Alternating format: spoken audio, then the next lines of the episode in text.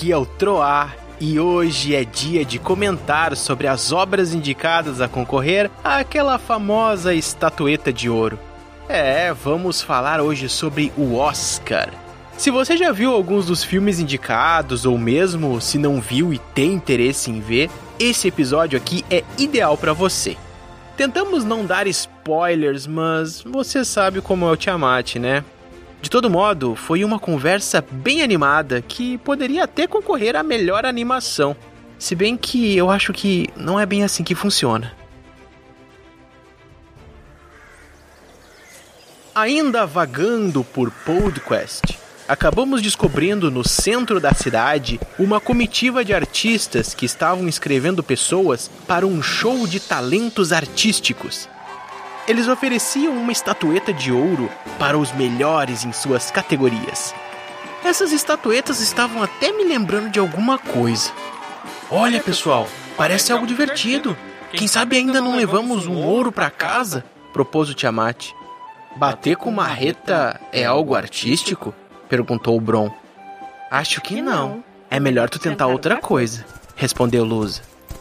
Mesmo com essa notável preparação e interessados pura e simplesmente na arte, é claro, resolvemos nos inscrever na competição.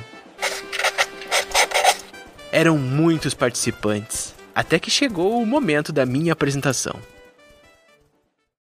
Tiamat, essa tua roupa tá muito sedutora. Nem sei se posso reconhecer.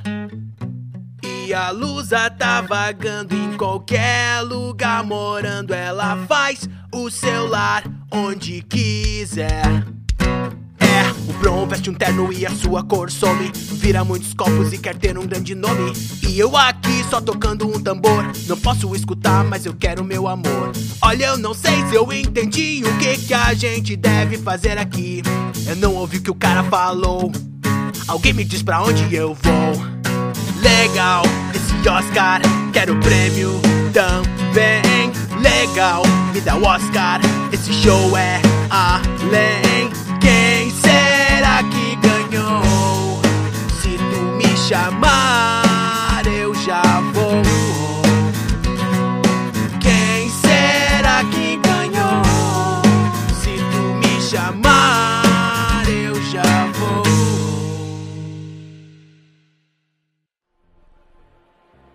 Voltamos para casa sem nenhuma estatueta.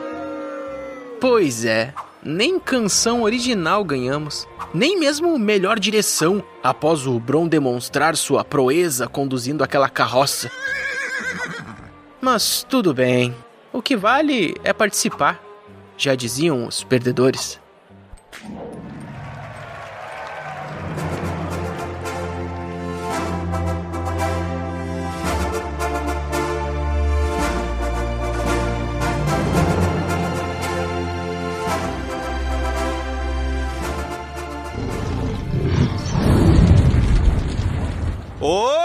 Olá! Aqui é o Tiamat e eu espero que, ao menos nesse episódio do Oscar aqui, a gente acabe não queimando ainda mais o nosso filme, né? Eu também. ah, né? pra variar, pra variar. Porque todo episódio a gente queima, né? Pelo menos um se queimar já tá Ah, bom. nesse, já. nesse, Ó, vamos nesse tentar, episódio eu não tô nada crítico.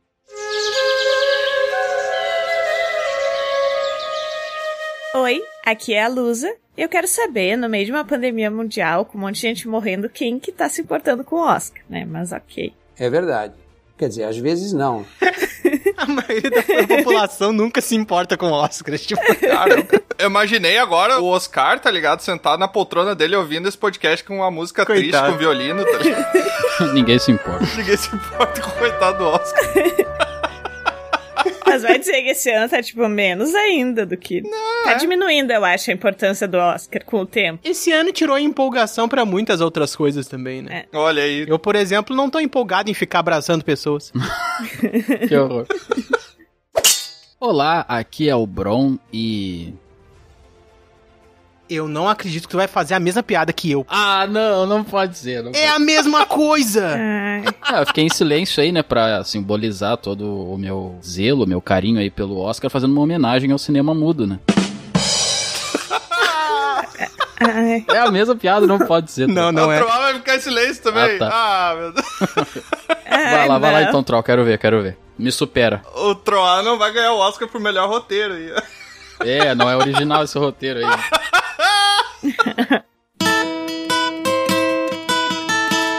Olá, aqui é o Troá e.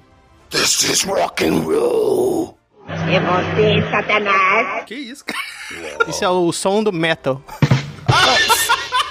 Se tinha alguém escutando esse episódio porque ninguém se importa com o Oscar, a pessoa saiu agora. Eu ia ficar em silêncio, é a mesma coisa, Bron. E aí depois dizer, ah, esse é o som do silêncio. Ah, mas daí é diferente da minha. Mas foi bom que tu fez antes, que daí eu vi que é ruim mesmo a piada. É, não, fácil. Aventureiras e aventureiros, sejam bem-vindos a mais um episódio de Dragão Careca. E hoje, assim como no ano passado, exatamente no mesmo dia. Não, acho que não é no mesmo dia o Oscar, né? Errou por dois. Que dia que é o Oscar? Na mesma época. Dia 25, mesma acho, se eu não me engano. Aquela época do ano. Então sejam bem-vindos a mais um Dragão Carosca. Ih. Mais um parece que a gente já fez os oito, né? O segundo esse. Cara, Oscar parece caroço. É um caroço do Oscar, é a gente pegando a parte que não dá pra aproveitar e trazendo pro episódio. Ah, olha aí, faz todo sentido. Nesse episódio, então, a gente vai trazer pra você que não assistiu os filmes do Oscar e não tá interessado em assistir, ou simplesmente não vai ter tempo e quer assistir a cerimônia do Oscar lá pra já chegar meio informadinho e tal. A gente vai trazer um resumo sobre os filmes que estão ali nomeados para o melhor filme, né? E, e eu acho que é isso. Não sei se- Tá, vai ter spoiler ou não? Não, é assim, é importante falar que esse episódio vai ter spoiler, já porque é um resumo, né? Não é uma sinopse, embora tenha sinopse também. Eu não sei agora se vai ter. Assim, Tô assista. meio confuso. A gente espera que se tu já se interessou muito por um filme, tu já tenha assistido ele. E os outros não se importem muito de pegar spoilers. É que a gente sempre tem que pensar, Lusa, que tem aquele pessoal que gosta de ter um resumo do filme antes de assistir, pra assistir já com contexto. Sim, mas isso que eu tô falando. Se a pessoa não se importa com spoiler, É, e perfeito. lembrando que é spoiler de qualquer filme existente, não só dos que a gente tá falando. Exatamente. Uhum. Você escutando a partir de agora esse episódio, tem um monte de spoiler, tipo Homem-Aranha morrendo lá no, na Guerra Infinita. É verdade, porque eu vou dar um spoiler de Na Natureza Selvagem. E é o tipo de filme que tu sabe o spoiler, estragou o filme. Que o né? cara morre no final, né? O tipo de filme. Se você que ouve a gente, tá acostumado com os spoilers, sabe que aqui somos todos especialistas, a gente tem todo o cuidado. E principalmente se tratando de Oscar, gente, porque a gente não quer estragar a experiência de você. Eu acho que tu só te enganou, é. Se Você. você nunca ouviu a gente, tu fala isso. que, jogo já sabe. Não, mas eu tô tentando, sei lá. Ah tá, eu tô tentando, sei lá, explicou bastante pro ouvinte. Tentando alguma coisa. Nos Eu não sei. Gente, eu não sei, gente. Mas antes da gente começar, então, o nosso episódio, temos uma palavrinha lá do nosso encarregado da guilda, o nosso correspondente lá da guilda, que tá sempre aí trazendo semanalmente notícias sobre como está a guilda, quais foram as aventuras que aconteceram essa semana e quais são as coisas inusitadas que estão aparecendo lá. Ou só as coisas normais também, porque a gente tem que gerar conteúdo, isso aí. e é com você, correspondente.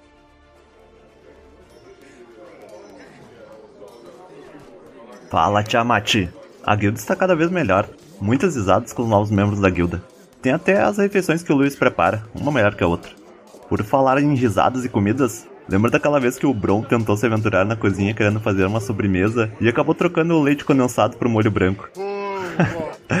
Bom, pelo menos a cor ficou parecida, né? Essa última aventura foi sensacional. Eu ainda tô aqui com meus papéis, tentando decifrar o que, que será que é essa música que o Troá deixou. Sobre o que será que ela fala? Quem será os sete guerreiros? Eles são animais? É o jogo do bicho? Ou são Power Rangers de Força Animal? Como libertam a Montanha do Sol? Ou será que o Sol está aprisionando ela? Bom, espero que vocês consigam decifrar logo esse enigma. Se precisar, posso até colocar umas marionetes ao dispor. Nós precisamos da maior ajuda possível para desvendar esse mistério. Então, você que está ouvindo, venha fazer parte da guilda também. Tem muitos cargos que você pode escolher, desde arremessadora de churisteta, um discípulo de Dona Sonja misteriosa, virar comembro ou até mesmo o mais nobre cargo, comembro de balancete. Procure por Dragão Careca no Padrim ou no PicPay para fazer parte. Caso não tenha a possibilidade ainda de se tornar um membro oficial e ajudar levantando mais teorias da conspiração, nos siga no Instagram e no Spotify. Assim você terá acesso às últimas aventuras da guilda, além de poder se divertir com tirinhas no Instagram. Ah, e uma última coisa. você pode mandar pergaminho para o grupo em contato@dragãocareca.com. Eu não sou muito de mandar pergaminho, sabe? É mentira. Sou tímido. Até. Eu sempre gostei de todas as apresentações, mas essa eu não gostei. Mas também, né? Falaram, querendo ou não, um assunto que tem a ver contigo, né, Bron? Olha o que eles acabaram de falar. Sinceramente. Ah, mas É eu gostei, eu, eu gosto, assim, porque divulga bastante gente. Mesmo divulgar os Com defeitos, certeza. né? Fale bem ou fale mal, mas fale de mim. Exatamente. e só dando aquele lembrete básico do pessoal nos seguirem lá nas redes sociais, como o Instagram e o Spotify, que não é uma rede social, então ignore tudo que eu falei, siga no Instagram e no Spotify, por favor. Muito e bom. é isso, muito obrigado. O que, que define uma rede social? Uma rede social ela é definida pelos, Interação entre as pessoas. pelos sociáveis. É social e é uma rede também. No Spotify, tu pode seguir pessoas e ver o que que elas escutaram. É verdade. Então é uma rede social. É uma rede social. Que bom. Mas então, Lusa, quais são as redes sociais aí? Passa, por favor, os links, porque eu não me lembro mais, eu tô velho. As nossas redes sociais são Instagram, principalmente, onde mais tem coisa, Twitter e Facebook. Não, eu queria só o endereço, Lusa. http barra Dois pontos barra Não, barra. tem que ter protocolo de segurança, HTTPS. É arroba dragão careca, menos no Twitter, que é dragão underline careca. Ó, Por que, que não é igual? Porque eu não tava nesse grupo ainda quando fizeram. Ah, tá explicado. negócio com padrão é complicado. É verdade. Coisas são diferentes e tá tudo bem nisso. Crítica social. Foda. Crítica social, Foda. foda. Vamos parar de falar abobrinha aqui, gente. Aí vamos continuar falando abobrinha. Exato. O verso é repetido 44 vezes. Só o último lembrete também pra você mandar um pergaminho lá pra contato arroba dragão careca, falando pra gente o que, que você gostou, o que, que você não gostou, dando dicas, trazendo novas informações. E no nosso episódio de leitura de pergaminhos, que acontece a cada três episódios, ou não, leremos ele e daremos nosso feedback. Leremos Não, ou não. Exatamente. Se você não é o Mil, que nem é o Senhor Contos, pode mandar pergaminho pra gente. Que a gente... Exato. Brincadeira, a gente adora receber os e-mails do Milk e do Senhor Contos. Lembrando que é um pergaminho Isso, um por, mês, tá, é gente? ticket. por CPF. É. É agora o cara controlando o fluxo de e-mail, tá ligado? Aham, é. Pedindo pra mandar e-mail pra sol. Mandar mais de um cai no spam automaticamente. Então, sem mais delongas, vamos para o nosso episódio sobre o Oscar 2021. Oscar.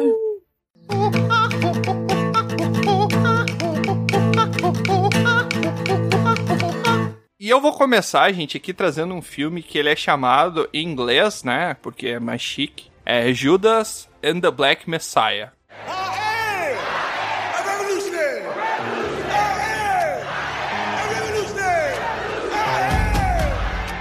E aqui eu trago o desafio pro Bron aí. Sei que ele tá fazendo cursinho de inglês, tá aprendendo. Qual que é a tradução para o português desse filme, Bron? Vamos lá, Judas, do antigo anglo-saxão Judas, né? O cara que traiu Jesus na cruz. Eu acredito que signifique Judas. Ah!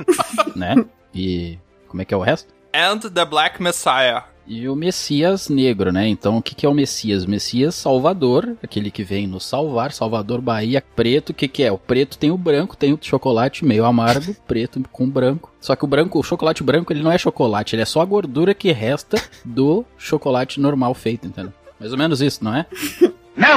Tá, então do que que se trata esse filme? Tá? Esse filme, ele é um filme que ele é baseado numa história real, então... Opa! Se fosse terror, eu já ficaria com medo, né? Mas ele conta a história do Bill O'Neill, que ele é interpretado pelo ator Lakeith Stanfield. Basicamente, ele era um ladrão na época dos anos 60, Ladrão, 70 ali, onde ele era um ladrão que ele fingia ser do FBI lá, ele apresentava a carteirinha, chegava nos lugares e dizia que o carro do cara tava apreendido sobre suspeita de roubo, né? Então ele pegava, levava o carro do cara embora e nunca mais aparecia. E daí ele acaba sendo pego, ele vai preso e ele acaba aceitando fazer um acordo com um oficial do FBI, um- dessa vez um verdadeiro oficial do FBI, que vai livrar a cara dele lá dos seis anos que ele ia ter pelos crimes cometidos. Em troca disso, ele teria que se infiltrar dentro de uma frente lá dos Panteras, que foi uma frente, pelo que eu entendi do filme, desculpa a ignorância histórica aí dos Estados Unidos, mas era uma frente de um partido socialista, né? Que também defendia muito a liberdade negra e questões raciais, também como racismo, tratava muito sobre isso, né? E ele acaba se infiltrando lá, ele acaba se tornando o braço direito do Fred Hampton, que ele é interpretado pelo Daniel Kaluuya, e assim, cara,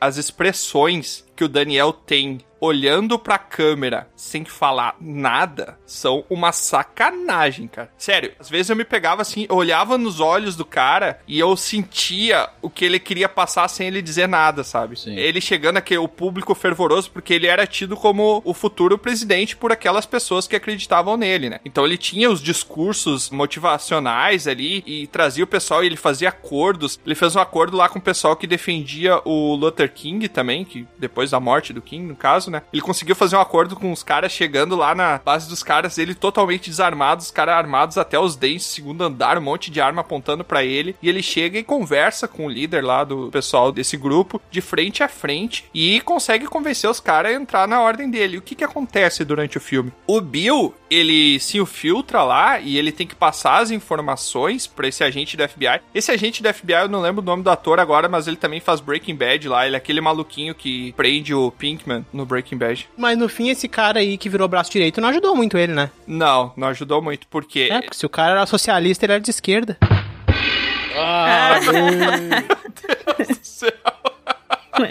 Cara, mas assim, o filme é muito revoltante, sabe? Porque ele trata muito essa questão do racismo lá dentro. Do racismo e também da falta de liberdade política que as pessoas tinham, né? E ainda tem hoje, né? Ah, tem. Eles conseguem prender o Hampton alegando que o Hampton roubou 70 centavos de um sorvete que ele comprou. Que horror! Nossa, nossa. Um absurdo os motivos que eles achavam pra prender o cara. Bom, se bem que nos anos 60, 70 centavos era tipo 700 reais, né?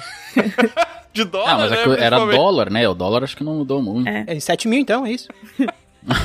é muito tenso, assim, ele é um drama pesadaço. Assim, eu recomendo todo mundo assistir. O Bill, eu percebi, assim, que o personagem Bill, apesar dele, digamos, ser o protagonista, é ele quem reporta essa história, né? Ele quem conta essa história para um- uma única entrevista que ele fez. E daí, depois o filme foi feito todo em cima dessa, desse flashback. relato. É, exatamente. Ah, é tipo ele contando e vai vindo a cena. É, ele contando da infiltração dele nos Panteras, que era esse grupo político socialista. Cara, chega um ponto assim que o Hampton tá pra fugir, os caras lá do Luther King conseguem dinheiro pra ele fugir porque ele tá sendo praticamente caçado pela polícia nas entrelinhas assim, sabe? Ele tá sendo caçado, mas não tá sendo caçado. Ninguém diz que tá caçando ele, mas ele tá correndo risco de morrer, né? E daí, cara, ele pega o dinheiro, assim, o cara dá um bolinho de dinheiro, fala pra ele ir pra Cuba, pra ele continuar defendendo o socialismo de lá, mas se ele não tiver vivo, ele não pode defender de lugar nenhum, né? Ele pega, assim, aquele dinheiro, ele bota no bolso, ele vai lá pro partido dele, lá pra sede do partido, e ele fala, agora a gente tem dinheiro para abrir um hospital pra atender todo o pessoal daqui da volta e tal. E é muito massa esse filme, porque o Bill, ele chega como um infiltrado, ele não tá nem aí pra causa. Só que aos poucos ele começa a ser convertido. Aquelas palavras começam a entrar na cabeça dele. E ele começa a perceber que há uma causa verdadeira por trás daquilo e que ele é o vilão da história. Porque ele tá ajudando os caras que vão acabar com aquela vertente ali totalmente de ajudar o povo, de trazer os interesses pro povo e tal. Não vamos entrar aqui em questões do que que é certo, o que que é errado, esquerda, direita, socialismo, capitalismo, mas mostra assim ele se curvando, entendeu? E ele entendendo e até chega um ponto que esse policial do FBI tá no mesmo lugar que o Bill e o Hampton tá dando um discurso. Kill Bill?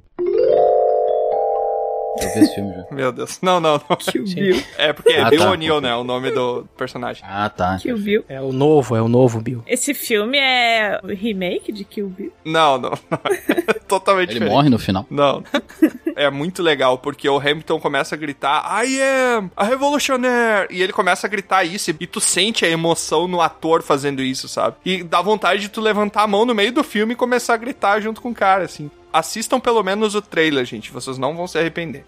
Assistam o trailer. Pelo menos Só. o trailer, né? Se o pessoal não quer assistir, porque o filme tem mais de duas horas de duração. Ah, bom. E assim, ó, no final do filme, o Bill recebe a demanda de ter que botar um veneno na bebida do Hampton pra matar ele. E ele tá muito relutante, porque ele tá acreditando na causa. E ele vai realmente matar o Messias que tá trazendo à frente todo aquele povo, que uniu todo aquele povo pra lutar por uma causa justa. Todo mundo morreu.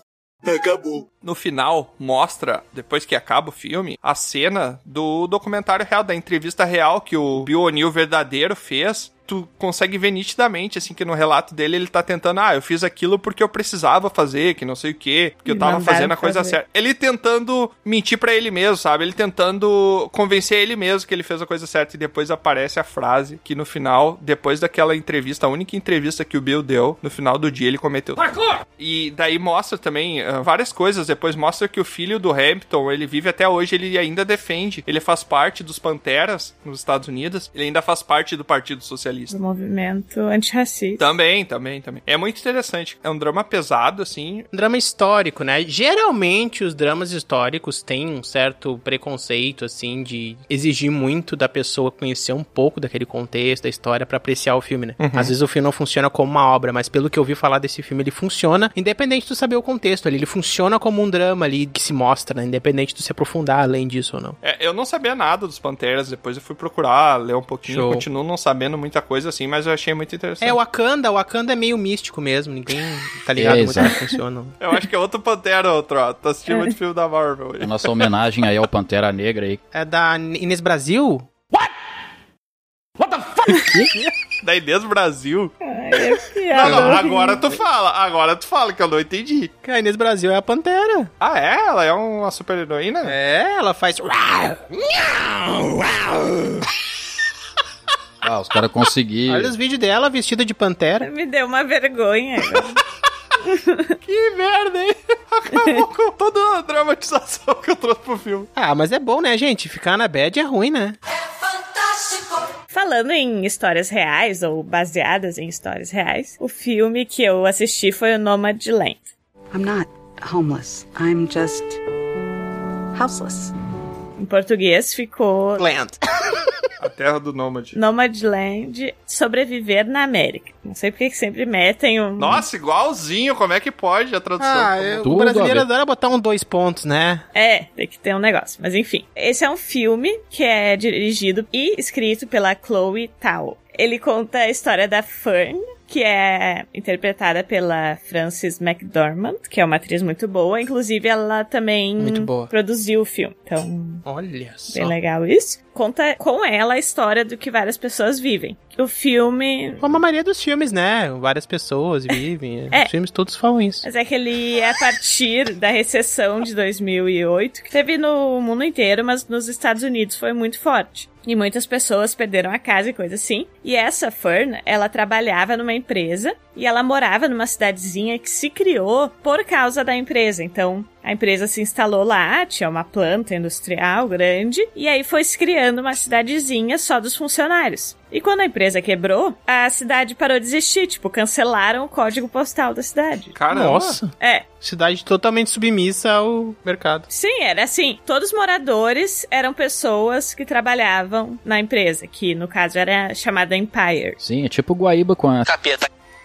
Sai a fábrica, acaba a cidade. Acabou. Não, mas é, isso daí acontece bastante com cidades pequenas, porque tem algumas cidades que, quando chega uma indústria grande, assim, uma fábrica, alguma coisa muito grande, acaba se instalando numa área totalmente rural ali, por questão de imposto e tal, que paga menos e tal. É. Eu não sei exatamente como é que é a questão de imposto ali, né? A questão É fiscal. benefício fiscal, justamente para favorecer a empresa a se juntar na cidade. É, isso me lembra também quando foi construído Brasília, que muitas pessoas foram lá pra trabalhar pra construção da cidade. E depois, só que as pessoas eram mais pobres, e quando a cidade se instalou, essas pessoas criaram microcidades em volta, assim, cidades satélite. Em volta de Brasília, porque eram pessoas que tinham uma renda menor e construíram coisas mais modestas, só porque foram levadas pra lá pra trabalhar nisso, sabe? Então, elas não estariam ali se não fosse essa construção que teve. Sim, sim, com certeza. Geralmente, por a fábrica se instalar numa zona rural e ficar muito longe das cidades, as pessoas acabam comprando residência na- ao redor. As pessoas que trabalham na fábrica ali acabam comprando casas ao redor e acaba se formando uma cidade ao redor da empresa, né? Eu acho que talvez é, bem esse caso. E aí a empresa quebra por causa da grande recessão.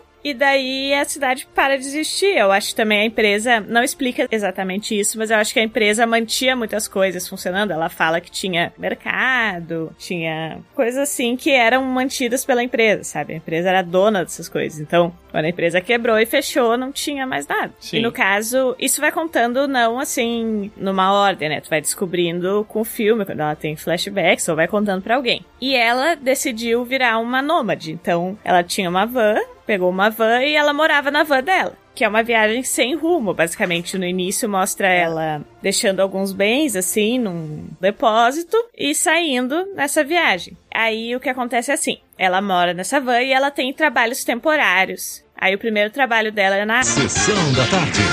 na época de Natal e Ano Novo, porque é uma época que eles contratam pessoas temporárias porque tem muita demanda. É um trabalho repetitivo, manual, mas ele é temporário, então as pessoas já vão se preparando para pegar esses trabalhos. E daí ela descobre toda uma comunidade de pessoas que são nômades, moram nos seus carros ou no seu, nas suas vans ou nos seus motorhomes e vão indo de lugar em lugar para onde tem trabalho. E pra mim, assim, o que marcou desse filme é que ele faz esse questionamento sobre aquilo de tu viver pra trabalhar, né? Trabalhar até a morte. Porque muitas pessoas trabalham assim, tipo, ah, eu vou me matar trabalhando agora, depois eu vou aproveitar futuramente. E morreu. Depois eu vou viver. Só que, tipo, daí depois, às vezes, a pessoa morre ou acontece alguma coisa e não chega naquela vida, entendeu? Então, tem uma moça que conta assim, ah, eu tinha um amigo, e daí ele se matou trabalhando na empresa tal, agora eu não lembro. Ainda bem. E, e ele descobriu um câncer uma semana antes de se aposentar. E morreu dez dias depois, ele nunca pôde usar o barco que ele tinha comprado pra isso. Caramba. Barquinho, sabe? De, pra pescar. Só comédia boa aí. Pra... É.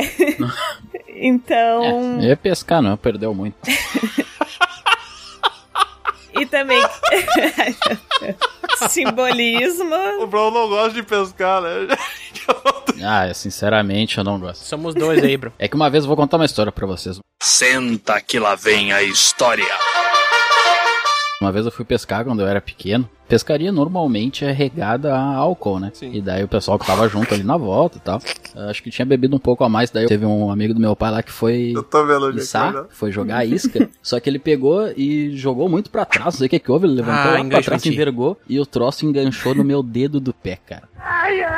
Sério. O anzol. Daí eu tive que tirar Ah. aquele troço. Tinha, sei lá, um pedaço de peixe no troço junto. lá. Ai, que Daí eu sei que a melhor coisa que me traumatizou foi que o meu pai falou assim, ou alguém falou na parte que gritou de longe assim, não, mija, mija no pé.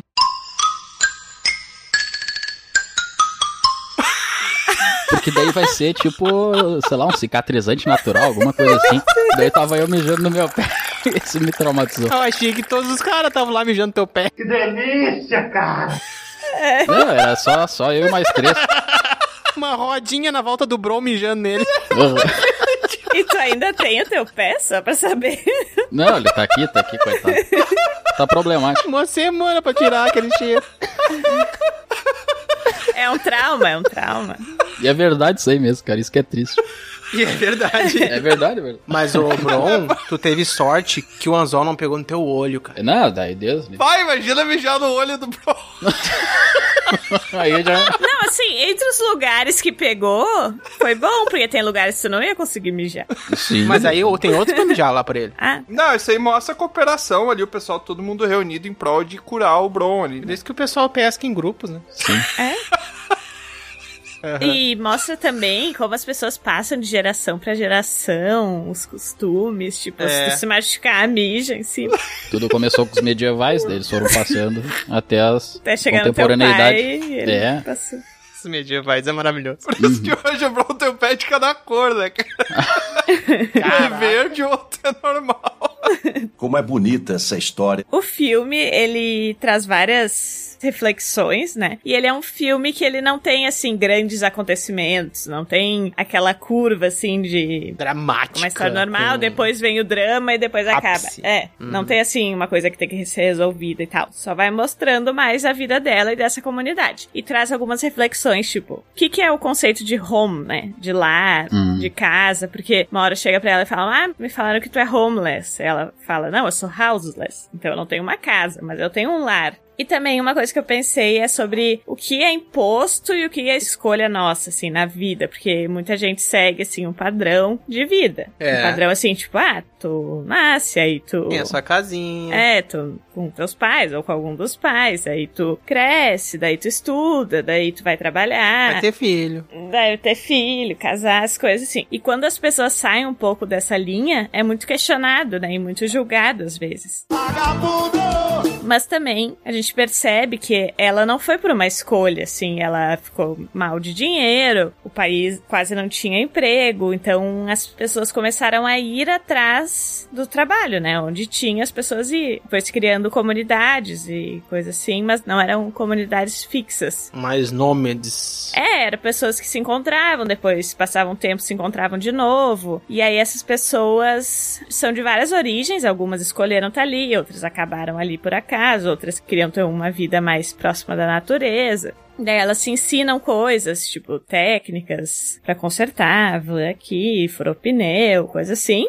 E também tem eventos pra eles dançarem, coisa assim. Que show. E tu, como uma druida, tu se identifica com esse pessoal, Lusa? Eu achei legal, assim, a ideia de ser mais focado no que a pessoa quer e em contato com a natureza, mas mostra muitas partes difíceis dessa vida, né? Tipo, frio, assim, ela mora num lugar que neva, e daí, Nossa. quando teu carro tá desligado, tu não tem como É, é manter ele complicado, quente, né? sabe? Mas aí não é só mudar de lugar? Vai pra uma praia. Mas aí também é isso, assim, eles vão, mas às vezes não querem ir, porque o lugar que tem um emprego é ali, a, da Ah, Amazon, sim. tipo, é um lugar específico. A maresia estraga o carro também, tem. esse É, estraga o carro, aí tem uma hora que ela tem que pedir uma carona pra uma outra, e a outra fala assim pra Acontece. ela, tu tem que conseguir te resolver sem ninguém, tu não pode depender de ninguém, É. porque se tu estiver sozinha no meio do nada, tu vai ter que dar um jeito de fazer. Também eles se apoiam muito, né, se ensinando as coisas, assim. E é, me lembrou o filme Na Natureza Selvagem, porque Baita filme. É uma bosta. esse filme marcou muito a minha geração, eu acho. Tipo, até no colégio eu assisti, assim. Porque muita gente, eu acho, tem esse sonho de, tipo, ai, vou viver sem depender de ninguém, vou fazer minha própria comida, vou sair viver no meio do mato. A gente romantiza isso aí, na real, né? É, bem romantizado. E esse jovem do filme, Na Natureza Selvagem, ele escolhe ir, né? E ele também mora numa van ali. E a conclusão do filme, Na Natureza Selvagem, é que a felicidade só é real quando compartilhada. Então, ele lá sozinho acabava sentindo falta muito desse contato com outras pessoas. Tanto que ele encontra nesse meio outras pessoas e acaba tendo momentos muito bons quando ele tá assim. E esse filme, o Nomadland, também mostra isso, um pouco isso, assim, de que tu, mesmo estando sozinho, ou individualmente, tu acaba sendo puxado como um imã pra outras pessoas, sabe? Hum. Sim, o ser humano é totalmente social. Sim, pra ter esse senso de comunidade. É, se ser nome de coletor solitário tivesse dado certo, a gente não tinha evoluído pra uma sociedade agrupada, né? Pra cidades que a gente vive, a maioria das pessoas vive em cidade, né? E também mostra a vida dela, assim, de relações de amizade que ela vai criando, até uma dá uma ideia um pouco de relação amorosa, mas não vai muito além. E tem coisas legais do filme que, assim, muda a luz, mais fria ou mais quente, dependendo um pouco do estado de espírito ali, de como ela tá se sentindo, ou com Legal isso. se tem mais pessoas, tipo, uma hora ela vai visitar esse cara, ela, tipo, começa a ficar mais próxima de um homem, né? Que também é nômade, porque o filho dele tem um neto, ele acaba indo pra casa do filho. E aí ele convida ela pra ir lá em algum momento. E ela vai, e a casa é toda assim, com luz quente, coisa assim. Então dá essa ideia de, tipo, ter ali uma família e coisa assim. Mas Aconchego. ela, é, mas ela escolhe não ficar ali. Ela não quer isso pra ela, né? Então, depois ela vai embora. Mesmo ela tendo aproveitado, assim, tendo essa oportunidade de talvez ficar num lugar, porque ele convida, ele fala pra ela, ah, se tu quiser morar aqui, não tem problema, mora com a gente e tal. E ela não, não quer mesmo. Sim. Ela morre igual na natureza selvagem, o carinha morre lá. Não, ela não morre, ela perde alguma amiga próxima que morre, daí mostra um pouco isso. E também vai mostrando como as pessoas vão chegando lá, né? Ela foi por causa desse trabalho, aí tem outros que, tipo isso, tem uma doença que sabe que vai morrer, daí pega e sai viajando por aí pra fazer o que quer. E também traz essa reflexão de que se as pessoas não têm utilidade na sociedade, é como se elas não existissem. Porque eles têm um trabalho ali temporário e depois eles ficam vagando, assim. Não tem muito um objetivo definido, tipo, eu vou pra lá e tal, porque tem épocas que não tem o trabalho. Sim, são vagabundos. Ela só falou se eles ficam vagantes lá. Ah, sim, vagando É. bem. Ah, o que vaga é um vagabundo. Ah, olha que interessante, a gente que trouxe pro sentido chulo da frase, quando na verdade vem devagar, as pessoas que vagam. É que se vem bem devagar, que nem tu falou, daí já é mais lento ainda o processo, sabe? Ah, merda! Isso torna Vem pior bem devagar. o ato. Então, aí já mostra o preconceito com as pessoas assim, entendeu? Essa gente bron aí. Tanto que a gente trouxe vagabundo como uma coisa ruim. Talvez não fosse. Eu acho vagabundo uma maravilha. Eu gosto. Vagabundo. É. Só não quer fazer nada por Vagabundo. enquanto. É, Eu gostei muito do filme, Luz. Desculpa pelos colegas aí. no início, é, no geral, a ideia é trazer um pouco a história dessas pessoas que são um pouco invisíveis, porque elas estão aí, mas elas não aparecem muito, assim. Não se pensa muito nelas. A gente é tão preconceituoso, porque na verdade eu acho que todo o ser humano, o objetivo dele por trás de tudo que ele faz é ser feliz, né? É, é ter realização e se sentir bem com o que tá fazendo. É. Sim. com a forma com qual tá existindo. E a gente é tão preconceituoso que quando a gente vê uma pessoa que não tá seguindo o mesmo caminho, não tá seguindo os mesmos passos nossos pra buscar a própria felicidade, nós somos os primeiros a levantar dedos e querer julgar a forma como a pessoa tá seguindo a vida dela, né? Quando na verdade cada um busca a felicidade da melhor maneira possível e deveria ser assim. E se não tá fazendo mal pra ninguém, Exatamente. tipo, o que, que Exatamente. interessa? Não, mas sabe? peraí, peraí. É que tem algumas pessoas que buscam a felicidade delas de uma merda de um troço, né? Não dá pra levar em consideração. Mas aí vai a regra que a Lusa falou de não tá fazendo mal pra ninguém. Isso inclui não tá fazendo mal pra si Ela tá mesmo. fazendo mal pra ela ou pra sociedade. Isso que é, importa? quando ela tá fazendo mal pra ela, Bron, pela definição da língua portuguesa clara, ela tá fazendo mal pra alguém, tá? Mas tu falou não tá fazendo mal pra ninguém. Exato! Então se ela tá fazendo mal pra ela é pra alguém, a gente tem que curar essa pessoa. Ai, que burro! Mas olha só, nesse exemplo do filme, eles até ainda pertencem a essa engrenagem social, apesar de que eles têm ainda uma estabilidade, de ficar pra um lado pro outro, não tem uma estabilidade, né? Eles não buscam por isso. Mas muitas pessoas se incomodam justamente por pessoas que se abstêm de fazer parte da engrenagem, como se tipo, ah, eu dou um duro aqui pra fazer parte disso e você tá, É. entendeu? Livre disso, como se você se sentisse privilegiado, sabe? Quando na verdade, se todo mundo fosse assim, a sociedade seria bem diferente. Porque assim, eles não estão fazendo isso porque, ai, tem dinheiro sobrando, vou largar tudo e sair viajando. É, pois é, é diferente. Mas tem pontos, né, Tro? O cara que vive dentro de casa às custas do pai e da mãe, ele não é livre não, tá? E ele entra no... outra É, vertente. outra coisa, claro. Não, eu digo porque no filme eles ainda buscam trabalhos, né? Só que não é um, um Sim. trabalho estável. Sim, É, não, isso. assim, eles não estão construindo carreiras, entendeu? Na natureza selvagem, é, o cara não quer dinheiro, o cara quer realmente É. se abster da engrenagem social. Se autossustentar. E aí ele pode gerar assim preconceito pra pessoas que fazem parte da engrenagem, tá dizendo, poxa, você acha um privilegiado então por conseguir viver fora, sabe? Mas é, É muito complicado. difícil tu conseguir viver fora da engrenagem, né? Tanto que ele não consegue, né? É, é difícil, é. Sim. É muito difícil. Ele acaba por falta de conhecimento ali. Exatamente. Por uma coisa que talvez se tivesse pessoas com ele, alguém se avisaria, sei lá, ele aprenderia. Mas como ele tá sozinho ali, ele acaba errando numa coisa, né? Sim. E isso custa a vida dele, no caso. Mas no É. caso do filme, a Ferna, ela tem mais de uma situação que oferecem pra ela, assim. Ai, mora aqui. Uma hora ela vai visitar a irmã. E ela fala, eu não quero viver nesse quarto na casa de alguém, sabe? Eu quero minha independência. Sim, E também, mas isso que o Tron falou também, eles estão na engrenagem. É, é diferente. Porque os trabalhos temporários, tu vê ali, né, eles embalando as coisas e tal, e aí tu não pensa muito em quem embala o teu presente, quem embala a tua compra chega em dois dias na tua casa, e passa por muitas pessoas, sabe? Eu, quando eu conseguir tornar 100% meu trabalho digital, eu vou viver andando por aí. Só tenho um computador, internet, andar com um home. Um home é que é mesmo? Não consegue, né? Home, como é que é? Home? Um home, home. um home. Tu quer andar com Home a tua office. casa, home. Um home. Home holders? Storage? O quê? Como é que é mesmo? Esqueci o nome do bagulho. Stranders. Trailer. Um Não é trailer. Motorhome. Motorhome, isso, obrigado. Vou andar É com um motorhome aí por aí. É isso aí. Esse negócio é esse mesmo. Pode ser até uma, uma Kombi. Tem que ser um motorhome, porque o trailer, ele só te ajuda por dois minutos. no caso. É só uma introdução, né? No caso, é- o dela é numa van. Então, assim, não tem um- uma estrutura pra viver ali. Ela que tem que meio que fazer. Eles vão Sim. fazendo modificações. Mas tem uma hora, assim, que ela tem uma dor de barriga e ela tem que vir num balde que tem ali, entendeu? Pra cagar dentro de casa, não fora de casa.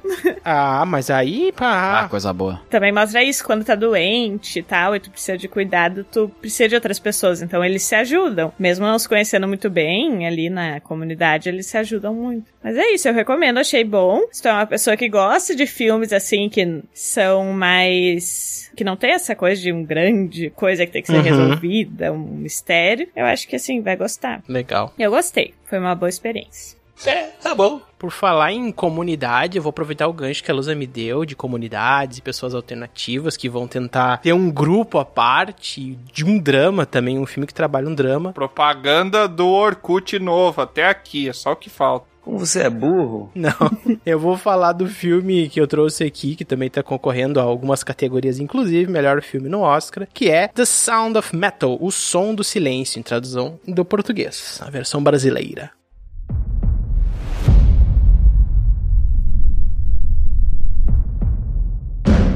Your hearing is deteriorating rapidly. O som do metal. O que que fala esse filme? O plot dele é o seguinte: é um sujeito, ele conta a história do Ruben e da Lu, que são uma dupla que vivem nesse negócio que eu me esqueci o nome agora, como é que é o, o É carro importante. que anda? Sempre bom a gente vir preparado pra gravação. Tá? Como é que é o carro que anda? Motorhome. Eu Esqueci o nome. Não, é um Chevette, Motorhome, então. Todo carro anda. Não. O filme, Ah, o Chevette estragado, não. o filme conta a história do Ruben e da Lu, que são uma dupla, eles são namorados, e eles vivem no motorhome, andando por aí, fazendo show. Eles têm uma banda de metal, mas é bem conceitual, assim, é só um baterista. É ruim. E ela que, a namorada dele que canta e toca guitarra.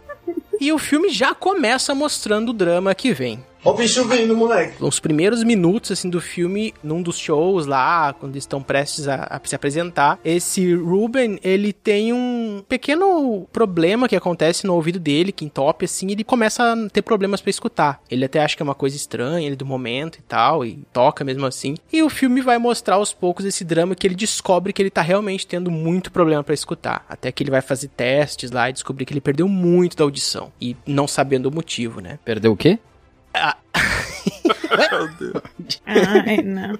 Obviamente, essa namorada dele acaba descobrindo e acaba entendendo que ele não deve mais se apresentar, tá sendo complicado pra ele, ele deve- deveria procurar o médico. E essa primeira parte do filme tem essa luta, né, dessa não aceitação da realidade, dele se tornar uma pessoa surda, ele realmente tá caminhando pra surdez. Ela descobre, através de um amigo lá, a existência de um grupo, uma comunidade de surdos, que é um grupo de tipo reabilitação de pessoas que vão treinar a linguagem de sinais e vão conviver um com o outro pra entender um pouco isso, né? E reinterpretar um pouco a nossa vida, né? Um grupo bem bacana, assim, tu descobre depois. E aí ele acha a maior loucura isso. Ele vai lá e ele percebe que não tem nada a ver com ele aquilo, aprender aquilo, e ele tá insistindo em lutar contra essa realidade dele e tal. E o filme é todo um drama baseado nisso. De um baterista, né, que é o Ruben, que se torna uma pessoa surda. Ele ainda assim não quer deixar de tocar, né? Ele sente ainda o instrumento, porque, né, sons, ainda mais percussão, tu sente no corpo vibrando, mas é muito diferente. Ele não escutava mais a guitarra da namorada dele, por exemplo, né? É uma outra Caramba. coisa. É muito bizarro. Imagina o desafio que deve ser. O Beethoven tinha um esquema assim também, não era? Ele não sentia a vibração do piano? Sim, o piano corda e tocando ali com, né, tu sente a vibração. Tem até uma cena nesse Sim. filme que eles colocam todos a mão em cima pra sentir o piano tocando. Também é uma cena que tem assim. O pessoal que gostava muito dele no show acabava atrapalhando um pouco também, né? Por quê? Porque ficava mandando muitas vibrações positivas. Ah, Vai morrer. E como o filme se aproveita do recurso de áudio pra tornar a experiência única. Eu nunca tinha visto um filme tão sensível nesse sentido, sabe? De te propor a experiência imersiva na pele dele, de assimilar essa realidade nova que é não ouvir ou ouvir distorcido e perdendo a audição, sabe? O filme ele explora muito isso. Só botaram legenda daí, pelo que eu entendi. Porque ele vai aprender linguagem de sinais e meio que tu aprende com ele. Ah. E assim, ó, a sensibilidade disso e dele aceitar, dele entender na comunidade o papel dele. Porque no fundo, no fundo, ele tava querendo aprender isso e ele queria juntar um dinheiro, olha só, pra conseguir bancar lá os shows que eles tinham parado, né? Os shows, a, a namorada dele foi morar com o pai de novo. Eles estavam há quatro anos na estrada e, e fizeram essa pausa, né? Porque ele queria juntar dinheiro pra conseguir fazer uma cirurgia e poder ouvir de novo. Só Só que o médico disse: olha, você vai poder ouvir, mas é digital, né? Uma coisa que não é mais você. A sua audição você perdeu, você não vai ter mais. Não tem como. Caramba, velho, que pesado. Eu aqui falando não é nada. O filme realmente é pesadíssimo. Tu entra nessa vibe, tu começa a se questionar: meu Deus, o que, que é não ouvir, sabe? Só que o filme ele passa uma mensagem muito boa em relação a isso, principalmente pra comunidade surda, né? Que tem muito preconceito rolando e tal, né? Uma das mensagens mais fortes que passa é que ele, lá pelas tantas, ele consegue o dinheiro vendendo a van e tal. Tem todo um drama lá. E ele consegue botar o aparelho. E aí o cara vai fazer o teste e aí ele tá testando a frequência lá. E o cara tinha um ouvido muito bom, porque ele é um músico. Ele escutava muito bem, sabia identificar notas e tal. O cara tem um ouvido afinado. E aí ele percebe que o som que ele escuta nesse aparelho é horrível. Quer dizer, é horrível para nós, né? Mas pra uma pessoa que nunca escutou na vida deve ser uma coisa muito única, né? E ele ouvia aqueles torcidos, uma coisa meio robótica. Bizarra. E ele dizia: Não, mas isso aqui tá estranho. Isso não, não deve ser assim, tá errado, tá estragado esse aparelho. Mas mostra o som que ele. Mostra o som que ele escuta. Muito legal. Bah. Ah. E, e assim, é um filme pra te escutar de fone de ouvido, sabe? É um filme que eu acho que no cinema não ia ter o efeito que ele tem. Até por essa questão da pandemia, até veio a calhar. Nem com Dolby. Exatamente. Dolby Atmos. E aí, ele diz: Não, não é assim. E o médico diz: Poxa, sinto muito, porque isso aqui É é. isso que tu vai conseguir. É isso que tu vai ouvir, tem que se acostumar com isso, porque tu não vai ter a tua audição. A gente removeu na cirurgia tudo que restava da tua audição. Ah. Tu não escuta nada sem o aparelho. E a única coisa que acontece é essa captação é que o computador faz com que o teu cérebro acredite que tá ouvindo. Meu. Cara, até me que arrepio falando. louco. Caramba. E ele não conseguiu, obviamente, se adaptar a isso tão rápido. Aí ele volta lá para o negócio e ele diz pro pessoal lá que tá lá: Ah, eu consegui, né, uh, voltar e tal, ele na comunidade surda. E o cara que toma conta lá, que é esse o Paul Rice, que é um que tá concorrendo a coadjuvante, tem uma cena espetacular dele conversando. Vamos falar certinho agora? Ele diz: Olha, eu não posso mais te aceitar aqui, porque o que tu tá buscando é um conserto e a gente não acha que a gente tem nada para ser consertado. Caramba. A gente vive assim, sabe? Concerto com C ou com S? No, God, please, no! É, seu é. Ele tá querendo. É o concerto com S. que é músico, né? Faz sentido também, né? É. Eles fazendo Também. Ah, não, lá. ele explicou a piada. E aí ele, não, mas deixa eu ficar aqui na comunidade, eu tô sem dinheiro, eu vendi minha van, não tenho pra onde ir, não sei o que. Ele, não, sinto muito, tu não pode ficar mais aqui porque tem um monte de gente que eu defendo aqui que tu vai ser uma influência ruim pra filosofia que eu acredito. E aí o cara vai lá pra casa da namorada e eles tentam voltar e tal, e, e ele tá nesse drama porque ele fez o que queria, mas ele descobre que aquilo tirou ele daquela nova realidade dele. E o final do filme, Assim, ó, óbvio que eu dei alguns spoilers aqui, mas independente de eu falar, o filme vale como experiência imersiva, como proposta de coisa original no cinema, sensível. A história é muito simples, não é um filme nada complexo, sabe? É um filme gostoso de ouvir e de não ouvir. mas, Meu Deus do céu. mas o final do filme é na medida certa o final do filme. Eu nem vou falar aqui qual é a cena final do filme, mas assim, ó, é isso que eu queria de final de filme dessa proposta. Eu não vou deixar em aberto aqui pra quem não viu ver, porque é um filme muito legal, gente. O som do silêncio. O que acontece, o que acontece? Não vou falar. Miserável. O filme ele tá concorrendo a melhor filme, né? A melhor ator principal e coadjuvante. O ator principal que faz é o Riz Ahmed. Tá fazendo um puta papel também. Que ator, né? Mas eu acho que o que ele vai ganhar é na parte de mixagem de som, porque ele tem uma peculiaridade mesmo ali que acho que nenhum filme fez. E por essa acessibilidade eu acho que o Oscar pode dar a chance, em pelo menos na mixagem de som, ele ganhar. Ah, pode ser. Agora, roteiro, melhor filme, acho difícil. Bem improvável. Mas fica a indicação, galera. Que filme, vem realmente assistam. Acho que todos aqui que a gente tá indicando são realmente bons. Não é à toa que estão no Oscar, né? Nossa, muito bom. Tirando um lá. Aquele, aquele é muito ruim. Aquele é É. ruim. Não, já vamos É. falar nele, ô Bron. Puxa aí, pode puxar. Que Bron. Ah, tem vou coisa puxar, que vai então. do gosto da pessoa, mas ok. Não, não, mas isso aí é gosto comum, é senso comum. Ah, tá. E tu tá ligado que ele é o mais indicado ao Oscar, né? Ele é o que tá liderando pra ganhar o Oscar. Eu vou falar o porquê agora. Então vamos puxar aqui o aclamado Mank. Hello, everyone. Make yourself to home, Mr. Mankiewicz, or shall I call you Herman? Please call me Mank. É o filme preto e branco, pra quem não sabe. O filme preto e branco fala do cidadão Kane. Cara, pra quem Só pra, só, pra, só pra fazer um parênteses inicial já. Eu fui obrigado a assistir Citizen Kane na, na faculdade, cara. Quem? E. Kane, Kane. E, cara. Tá. Não, eu gosto de filmes clássicos, mas ainda assim, o Cidadão Kane eu não curto. Eu reconheço tudo ali no filme, a originalidade e tal. Mas é um filme que eu não gosto. Pra mim, eu vi assim porque eu tinha que ver. E, poxa, esse aí então é um martírio total, né? Cara, o Cidadão Kane eu até curti. Eu vi ele há um tempinho atrás já e eu curti muito, sim. Até por isso que eu peguei esse filme. O primeiro eu vi que ele era do David Fincher ali, que, cara, não sei se vocês conhecem, mas ele fez Benjamin Button. Fez a rede social, Clube da Luta, acho que é o mais famoso, o Seven. Eu confundia ele com David Link. Tem uns bons e uns ruins aí. Mas não é. Ah, o David Lynch é outro. É outro. eu sei também. Razorhead. Pouco mais louco. Mas tem, tipo, tem vários filmes, daí eu- a gente ia ter que falar sobre eles, né? Eu falei, bah, vou pegar o Mank primeiro porque é preto e branco. Já pensei que ele seria todo cinematográfico, assim, que valeria a pena. Ma- Mas, aí tu percebeu que foi uma mancada. Ah, olha aí, ó. Eu confesso que eu ia usar essa piada no começo também. do episódio.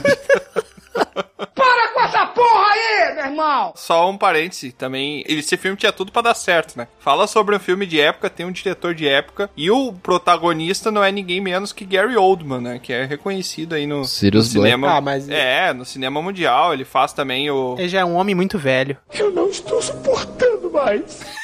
Ah, não. Ai, meu Deus. Tá on fire. E rival do Ash também, do Pokémon. né? Gente, hoje eu tô. Tô, tô, tô. Cara, então ele fala sobre a vida do Mank, né? O Mankiewicz, o Herman J. Mankiewicz. Ele é um roteirista e, na verdade, ele clama pelos direitos de ter feito o roteiro do Cidadão Kane, juntamente com Orson Welles, que fez a, a direção do filme também fez o roteiro. Tem até uma briga, mas na, na real já foi provado que o roteiro é, de fato, do Orson Welles, né? É um filme sobre um filme. É um filme sobre a briga pelo roteiro do outro filme, que é o Ah. filme mais famoso, eu acho, mais Sim, entendi. aclamado do cinema. Muita gente conhece esse filme. Eu até olhei, cara, sinceramente, o, o Cidadão Kane eu gostei, gostei bastante. Foi um dos motivos que fez eu olhar esse filme, mas de fato eu não consegui terminar. E olha que é difícil eu não terminar um filme, mas nesse realmente eu não terminei, parei ali pela metade, uma horinha mais ou menos, mas eu já queria parar antes. É, quando a gente para no meio é porque não tem salvação. Né, eu ainda fui, bah, vou dar uma chance, vou dar uma chance, vai ficar melhor. Daí teve uma, até uma cena do criador da MGM, Metro Golden Mayer, English, motherfucker, do you speak it? que ele fez uma, toda uma explicação Uh, e tal. Eu falei, fala nossa, a parte novo, ficou hein? legal. Metro Golden Mayer, que é aquele do leãozinho lá, pra quem não conhece. Como é que o leão faz? Real, real. Que merda, hein? Todo dia tem uma merda. Valeu aí por não deixar eu passar vergonha sozinho, Tiamat. Na verdade, não é um leão, não sei se você sabe, mas é um tigre que faz esse som. Não, é o leão, ele tem a juba. Não, A é um imagem tigre. é um só leão. que a imagem é um leão. Só que o original, quando era um leão, era um som muito bizarro. E eles botaram um tigre porque é muito mais porrado o som de um tigre. Não sabia. É, fica aí a curiosidade. Aí eu perdi o argumento.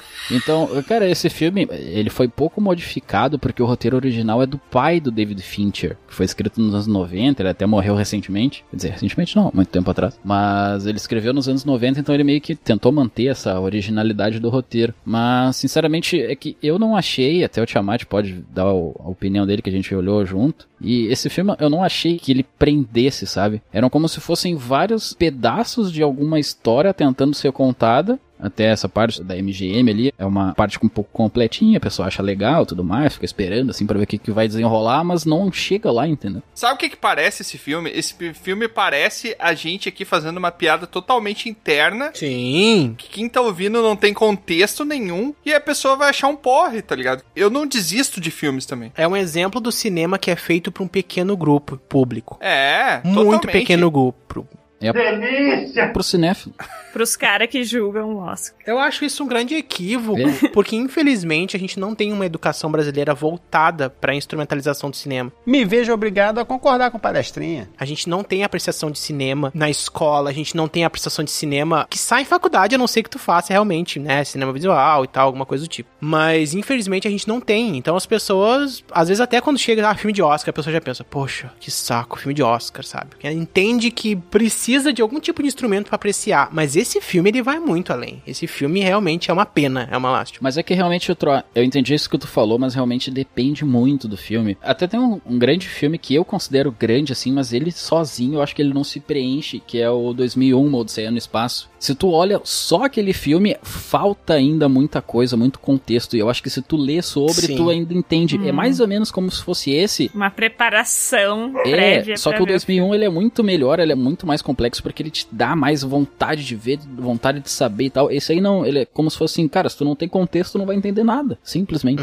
É, exatamente. E ainda assim, cara, o contexto do filme, o contexto que esse filme pede, eu acredito que até pra quem conhece a história, é muito pesado. É muita coisa que o cara tem que ser. Parece parece que É. ele é um recorte de várias cenas desconexas que não conversam entre si, colocadas num longa-metragem, sabe? Eu não consigo compreender como é que esse filme tá no Oscar lá, porque realmente eu sou muito fã do Gary Oldman, eu gosto muito dos papéis dele, mas esse filme eu não consegui engolir, cara. Claro, eu sou um ignorante no cinema, né? É que eu acho que assim, é muito parecido com a situação que foi falado muito do La La Land, quando teve, Hum. que é um filme que foi feito, tipo, muito pensando nas pessoas que vão julgar, sabe? Uhum. Pegar bem ali no assunto que eles gostam, que é filme, O contexto falando musical, re- é, homenagem à dança, de... É, né? falando da indústria do cinema, coisas assim, né? Eles estão ali mostrando uma época que as pessoas que julgam normalmente viveram, essa coisa de Sim. Hollywood clássico e tal. E esse filme, Man, que eu não assisti, mas pelo que tu tá falando, ele também, ele pega pra falar da indústria, de uma discussão, de coisas que acontecem. Então, é estranho tu demandar que o público tenha toda uma preparação prévia pra ver, porque, e como o Tiamat falou, é muita coisa, é até difícil tu aprender essas coisas pro filme. É uma coisa que meio que tu já tem que saber por acompanhar. Não faz sentido. Naturalmente, Não sabe? faz sentido se preparar Sim. pra ver um filme. Não, não, não tem lógica. A questão do É roteiro. um filme pra É. três pessoas. É.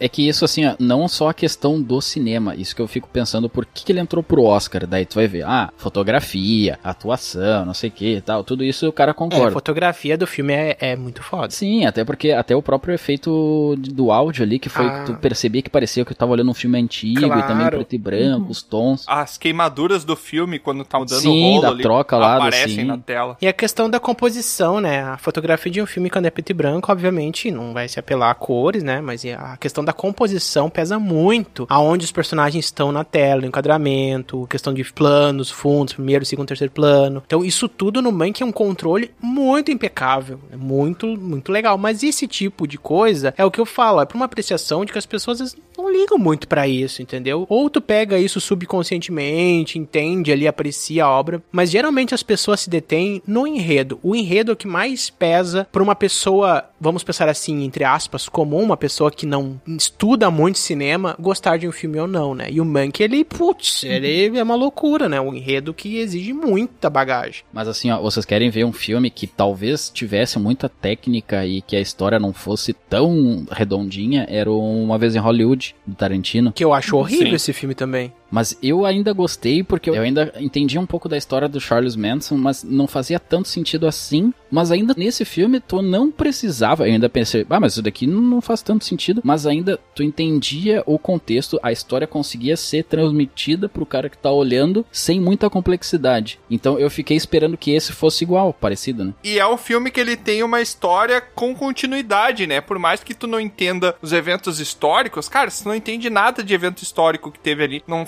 ideia do que aconteceu, ainda assim é um filme sobre uma história que Deveria ela tem funcionar. começo, meio e fim, sabe? Ela não é um recorte de trechos Tu consegue diferentes. acompanhar e se entreter minimamente. É, exatamente, exatamente. Eu acho que esse filme aí também, o Mank, eu acho que foi um dos poucos filmes na minha vida que eu não consegui acompanhar até o final. E eu ainda, o Bro queria parar antes ainda. Ainda falei, não, vamos continuar que vai melhorar isso aí. Daí a gente assistiu mais 40 minutos de filme e falei, cara, realmente, não tem condições, tá ligado? Não, foi bem na parte do carinha da MGM no discurso, né? Eu falei, antes disso ali, por volta de meia hora, eu acho, eu falei, cara, esse filme tá muito ruim, eu vou parar de olhar. Daí tu, não, eu vou continuar. E deu a cena da MGM, eu falei, ó, tá legal sim essa cena, vai acontecer alguma coisa, vai acontecer uma revolução, sei lá, qualquer coisa, ver, que juntasse com o Orson Welles ali, que juntasse com o roteiro, mas não, continuou na mesma coisa. Então acho que é muito verborrágico, é muitas conversas sem nexo, sem sentido. É uma porcaria! Ah, então eu vou trazer aqui mais um filme que eu acho que vale muito a pena citar, que no Brasil ele saiu com o nome de Bela Vingança.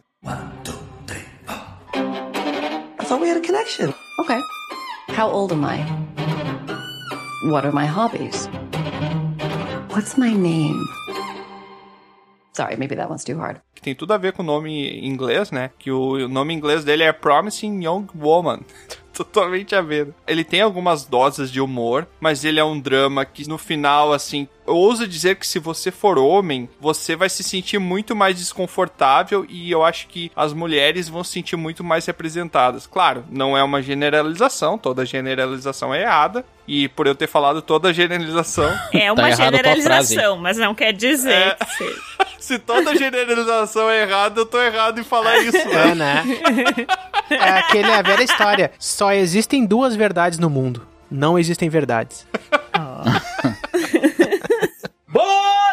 Esse filme, ele retrata a história sobre a Cassandra, que é interpretada pela Carrie Mulligan. E ela é uma mulher um pouquinho excêntrica, porque ela meio que virou uma vigilante da noite, uma vigilante, digamos assim, de caras escrotos, porque ela se finge estar vulnerável durante a noite nas festas, nos lugares, pra pegar aqueles malandros que tentam se aproveitar da menina que tá bêbada, da menina que tá mal, da menina que precisa de ajuda. Filho da... E praticamente castrar eles emocionalmente ou mentalmente, digamos assim. Ou não, né? Ou fisicamente. Tem várias leituras sobre esse filme. Yeah. E, cara, esse filme, ele é um drama que ele tem uma parte romântica. Ela é uma pessoa que ela sofreu um trauma muito grande durante a adolescência dela ali na faculdade. E, na verdade, eu entendi que o nome desse filme não se trata dela, ou talvez se trate dela, mas o que acontece também tem a ver com uma amiga dela. Eu tô tentando não dar muito spoiler e ainda assim dar um resumo que faça o nosso teleouvinte aí Ai, quero- ir lá e ver. conferir. É um filme, assim, que o Bron não curtiu muito o final, porque ele preferia que o final tivesse Machista. acabado... É, machista. Não, totalmente ao contrário.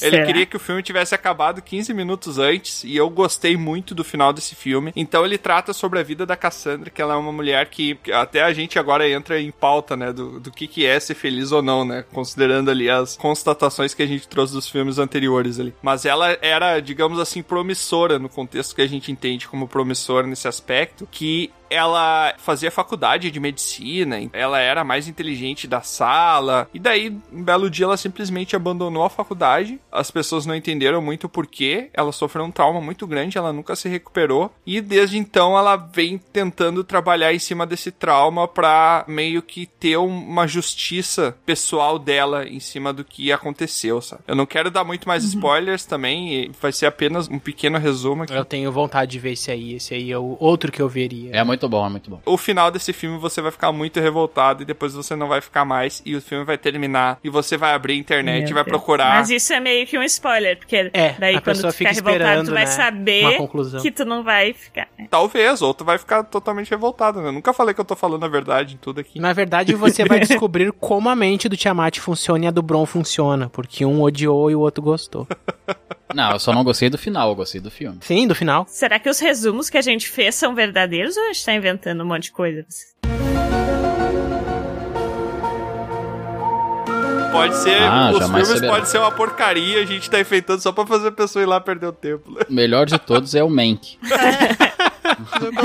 Né? A Cassandra, a Carrie Mulligan, ela tá sensacional nesse filme. Ela é um personagem extremamente carismático. Ela é uma mulher dotada de uma astúcia, assim. Não é um filme sobre violência, tá? A princípio, não parece ser um filme sobre violência. Depois você vai descobrir. um. É, depois você vai descobrir se é um filme sobre violência ou não. Mas é um filme muito mais sobre inteligência racional e inteligência emocional. E vai te fazer, principalmente você, homem, refletir muito sobre a vida e mostrar de um ponto de vista de uma mulher as coisas que ela passa e que eu já vi muitos homens levantar a bandeira pra dizer: "Ah, mas isso daí a gente passa muito pior, acontece isso, acontece aquilo". Mas é realmente um ponto de vista muito interessante pra você observar. É que tem coisas que pra homens são muito fáceis e daí nem se pensa. Não, como é. pra mulheres às vezes envolve muitas. Não, fácil assim no sentido assim, ai, tu ir de noite ali na esquina. Sim, sim, sim. Vocês nem pensam muito, assim, daí a gente. Mijar.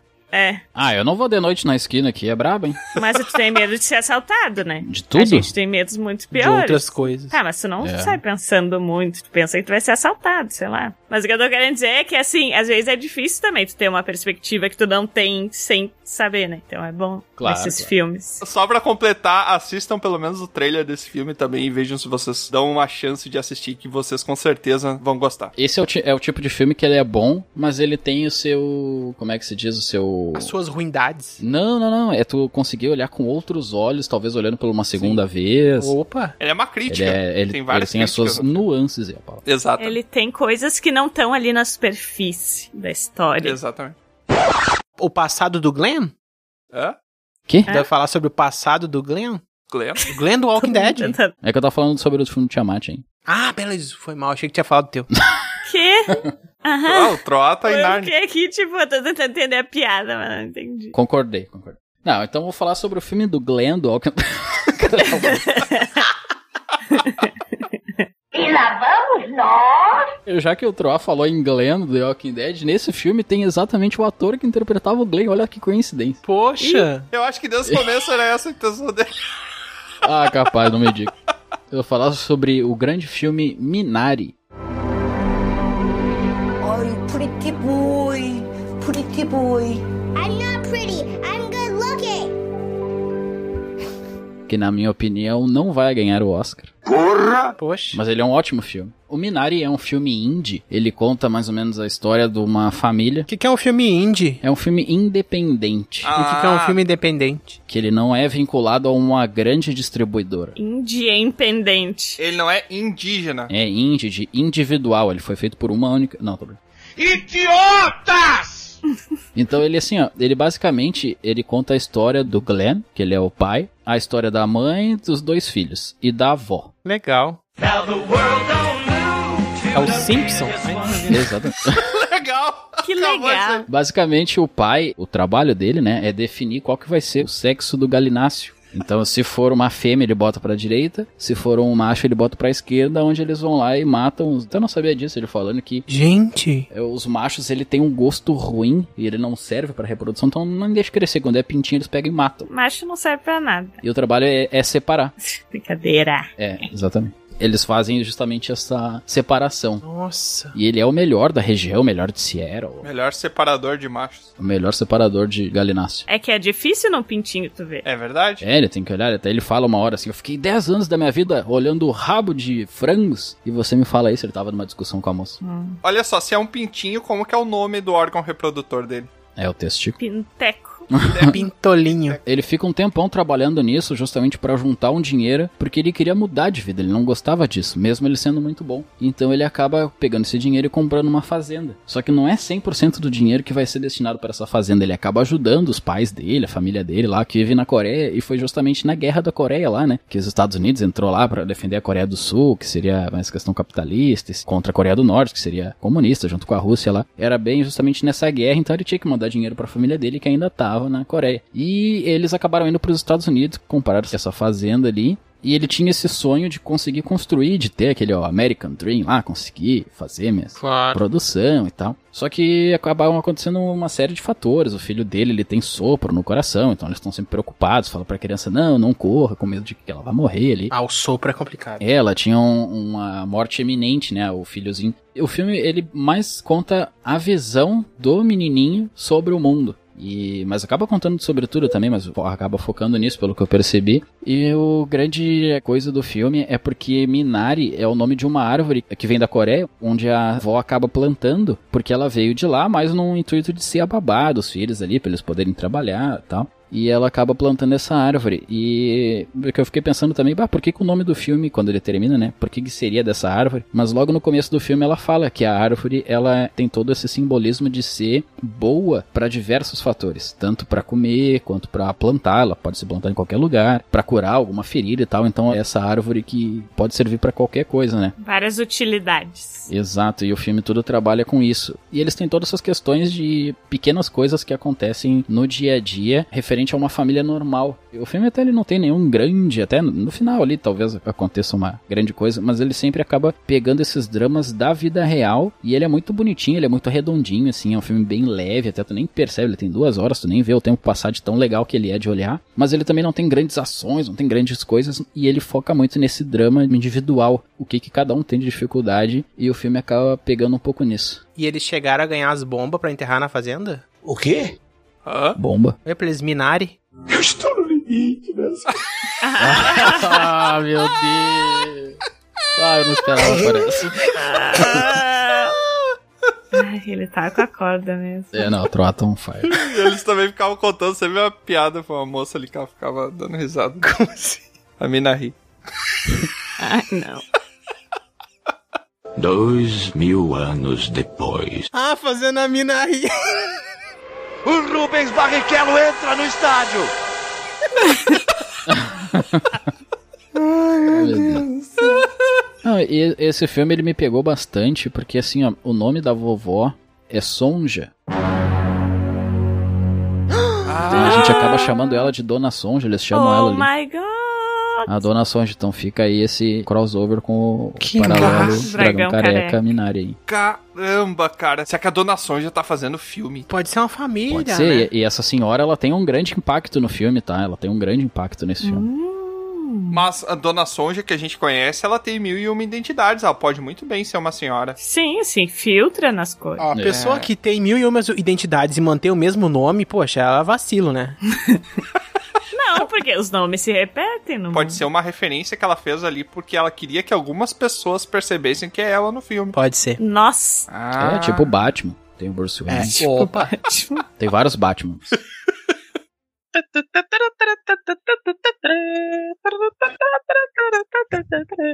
Então, pra encerrar esse nosso episódio aqui, onde a gente espera ter trazido vários resumos interessantes, alguns nem tanto, sobre alguns filmes que a gente assistiu do Oscar, né? Aí se for juntar todos os filmes e fazer uma história nova, eu não vou participar. Mas assim, é, é importante lembrar que a gente não falou de todos os filmes aqui, né? Faltou Faltou, quem por exemplo, dos indicados ali ao Oscar, faltou o meu pai, né? Que ele foi indicado, não sei Faltou por teu que pai? indicaram. a vida imitando arte aí, ó. Faltou falar do teu pai. Pai ausente.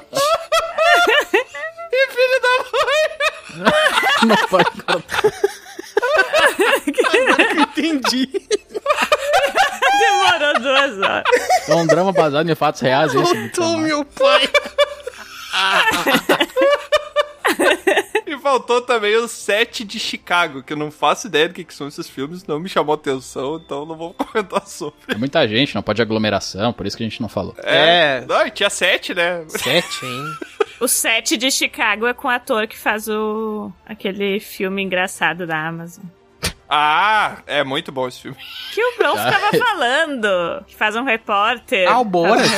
Um Borat. Ah, o Borá? Isso. Ah, ele tem o Borá Borá. tá no Oscar também. Verdade. É verdade. O Borá é um filme muito bom também, meu Deus do céu. Aquele filme engraçado da Amazon. Ainda bem que a gente é específico, né? A gente não peca, né? Então, eu trago aqui, assim como a gente fez lá no filme do Oscar, como a gente já fez em alguns filmes, quando a gente traz vários filmes. Hoje, já que você. Daqui a pouco você quis pular já pro final, eu vi que o final não quis escutar todo o episódio, o que não faz nenhum sentido, porque a gente não comentou em nenhum Tava momento isso ruim antes, assim. né? Mas a gente vai fazer então algumas sinopses rápidas dos filmes aqui pra gente poder entregar uma velocidade surpreendente aí do que se tratam cada um desses filmes pra você pelo menos ter um contexto quando for assistir o Oscar. Né? Muito bom. E eu vou pedir pro Bron começar aí falando sobre o Mank e depois a gente continua. O Mank, então, ele fala sobre a briga pelo roteiro do Cidadão Kane, ele é preto e branco e é ruim. Cidadão quem? Olha, roubando minha piada descaradamente. Ah, agora vai querer brigar comigo pra ver quem é o dono da piada agora. Eu, nesse episódio, fiz isso. A Lusa não entendeu o contexto que eu trouxe, porque o cidadão quem é sobre uma briga de quem é o dono também, Luz. Agora eu saquei! É. Judas and the Black Messiah, ou Judas e o Messias Negro, ele fala sobre o pessoal dos Panteras lá, né? Que eles se infiltram na selva de pedra, que é Nova York, que na verdade não é porque eu tô falando de Chicago, não tem nada a ver. E daí eles entram lá e tem um cara que reúne, entra lá com o cara, conversam eles, todo mundo lá, e no final ele morre. Tudo isso? Caraca. Ah, e tem um carro, tem um carro também. Tem um carro. Ah, tá. Tem um carro que eu não comentei em nenhum momento nesse episódio. É, né? Nomadland é sobre uma mulher que vive na van dela e um monte de gente se encontrando e se encontra e se desencontra, depois se encontra de novo, depois se desencontra e basicamente todo mundo é inútil pra sociedade, então eles só estão lá vivendo. Caraca. É, tá certo. Crítica social foda. Então o Minari, ele é sobre o Glenn do The Walking Dead lá, que morreu de paulada na cara do Negan, né? Só que agora ele tá tentando fazer uma fazenda e tudo dá errado lá. O Bela Vingança é sobre uma mulher que ela come cachorro quente, daí ela trabalha numa cafeteria lá, faz café pro pessoal, daí ela gospe no café do cara, o cara se apaixona por ela, toma todo o guspe dela, e daí eles ficam amigos, e depois eles se apaixonam e desapaixonam, e daí ela mata o pessoal. Não, mas ela não chegou a desapaixonar dele. Fala direito. Não, ela Oh, chegou. spoiler, para, Não, para, ó, para, não, para, para, não. para, para, para. Ela é eterna apaixonada por ele. Não, e aí no final ela vira o Coringa e vai num lugar lá vestido É, de médica e explode, bota fogo no parquinho. Aliás, Literalmente. O som do silêncio é a história lá do cara que tá tocando uns troços lá, que bate e bate no escuro, e aí quando vê, a namorada dele diz que não tem que ir, corta o cabelo, ele sai, vai, bate, chuta um troço que cai. E aí eles estão tudo lá junto, comendo e fazendo uns barulhos com as mãos e tal, e eles ficam, ficam se olhando, se batendo, e, e no final ele pega e tira tudo. E a Sur. o troço que bate, bate no escuro ficou muito ruim. Bate, bate. Aquele joguete. Joguete. Joguete. Caraca, ela tornou o troço agora gourmet. Gourmetizaram o joguete. Joguete.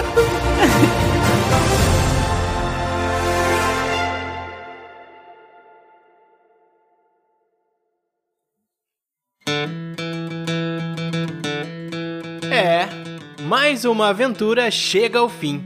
Mas é claro que não para por aqui. Você pode acessar dragãocareca.com e descobrir sobre outros portais para nos acompanhar.